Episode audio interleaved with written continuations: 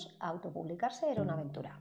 En este episodio os iba a contar cómo me lancé a, hacer a crear la portada, pero eh, pensé que antes podíamos hablar del registro, porque yo ya eso lo viví, el, el momento este de llevar al registro mi obra pues antes de pasarlo al BTO y poder hablar de ello con más gente, pues entonces lo llevé a registrar. Pero bueno, os cuento que, bueno, como ya os había adelantado, eh, mi libro mm, sufrió, digamos, una especie de transformación desde que lo empecé.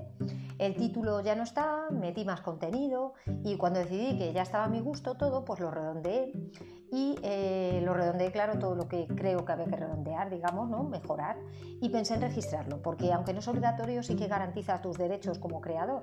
Entonces, eh, bueno, en cuanto a lo del título, es que ya lo tenía, cuando todo tenía más cuerpo, creí que el que tenía inicialmente ese, ese título que había puesto, pues eh, vi que me sabía un poco, me sabía poco, ¿no? Entonces lo que hice fue mirar un poco en global y titularlo según este criterio. Así que mm, puse bonitos mis poemas y empezaron las dudas. ¿Qué era mejor? ¿Hacer el registro en el registro de la propiedad intelectual público o aprovechar la tecnología y hacerlo a través del registro privado ese que hay que se llama Safe Creative? Sé que hay más registros privados, pero Safe Creative parece que es el más usado y por tanto si se utiliza más será más fiable, ¿vale? Bueno, en estos tiempos además se juntaba el tema de la pandemia. Tenía que pedir cita, entonces pedí cita para el registro de la propiedad intelectual de Madrid, el que es un registro territorial, porque si no no podría acudir a registrarlo, ¿vale? Entonces había visto un montón de vídeos que me decían que si iba al registro tenía que llevar el ejemplar en papel y encuadernado. Pues no. Resulta que la web ponía bien clarito que mejor en, formato digital y que si iba en papel que se lo pasáramos sin encuadernar. De primero de lógica, si es que si lo empieza a lo normal. Pero bueno, la noche antes me entraron las dudas, pensé en si no era mejor hacerlo en Safe Creative, en esa web que, como os digo, usa mucha gente y que parece que funciona muy bien. Además maneja ahora un tema de registro express, que no falta ni que te registres ahí, o sea, no hay que, hacer mucho lío, ¿no? Digamos, que es lo que puede dar un poco de pereza. Y bueno, eh, además, en cuanto a precio, bueno, el registro de la propiedad son 13,33 eh, euros y en el Safe Creative este son, creo que desde 15 ya puedes registrarlo. Eh, además, bueno, pues el registro de la propiedad luego miré y solo eran tres pasos. O en realidad era pedir cita, cumplimentar la solicitud que allí podías descargarte o que la hacías allí, llevar la obra y finalmente pues pagar la tasa. Entonces, la idea es que los efectos de la inscripción en el registro de la propiedad intelectual son inmediatos desde que recibe la solicitud el registro. ¿Vale? Entonces, la cuestión es que yo le seguía dando vueltas y buscando más información. En unos de mis podcasts de cabecera, el de la editorial Letra Minúscula, eh, me llegó que evidentemente ese Creative es una empresa privada y que las empresas tienen de vida media unos 10 años, aunque hay que decir que Safe Creative he visto que nació en 2007 y estamos a 2021, pero bueno, y parece que lo han firmado un montón de países y como os digo, hay mogollón de gente que lo utiliza, pero bueno, a mí sinceramente siempre me ha molado este rollo institucional y digamos que me decía vivir la experiencia. Así que hice gincana familiar para poder acudir al registro, eh, poderlo imprimir, bueno, un rollo. Eh, pero vamos, contrato pronóstico, yo que me leo todo, o sea, me leo los prospectos de, las, de, las, de los medicamentos. Pues no leí o no entendí o no sé qué me pasó, que me nublé, vamos. Y fui con mi ejemplar en papel encuadernado. Y cuando llegó la hora de que el funcionario del registro me pide la versión digital, pues claro, le dije que no.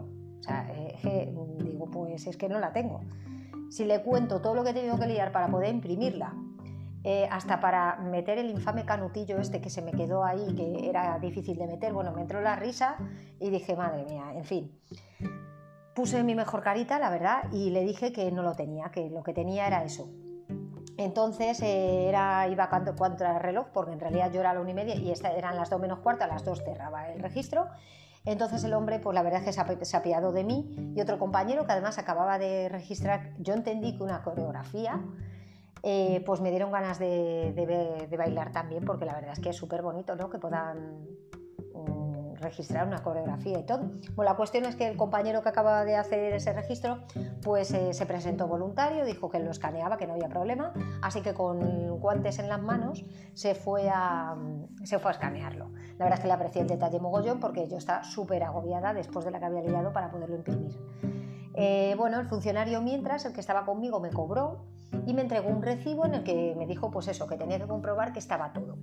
Entonces, todo bien hasta que llegué al título. El título de mi obra lleva un tú y el tú de tú y yo pues llevaba una tilde y no la había puesto. Entonces se lo comenté, pero me dijo que, que no parecía nada importante y que en fin, que me olvidara, que no pasaba nada. Bueno, mi ilustración que llevé también la registró porque decía que por el mismo precio podíamos incluir todo, así que a las dos en punto salí feliz del registro con mis recibos, pensando ya pues en, eso, en las vetas, en las cubiertas y en toda la aventura que me quedaba por vivir. Así que os recomiendo que penséis muy bien qué queréis hacer, si, si os merece la pena llevarlo a un registro porque esté lejos y os lleve tiempo, os lleve lo que sea, entonces pensadlo bien. Yo en ese caso, como os dije, me apetecía llevarlo al registro y tal, y ahí aparecía, así que ya lo tengo registrado y por eso ya pensé en poderlo mover un poquito más si quería llevarlo a otra editorial, en realidad no, mi tema era ya que quería hacer los veteos y que me apetecía ya tenerlo, pensé que ya estaba más cerrado, ¿vale? Entonces, hasta ahí. Eso es lo que puedo contar. En el próximo episodio ya me ocuparé de las cubis que os dije, de la portada. Y bueno, pues espero, espero que os haya gustado y que os ayude en vuestro camino si es que estáis pensando en aventuraros también como yo. Así que Besitos.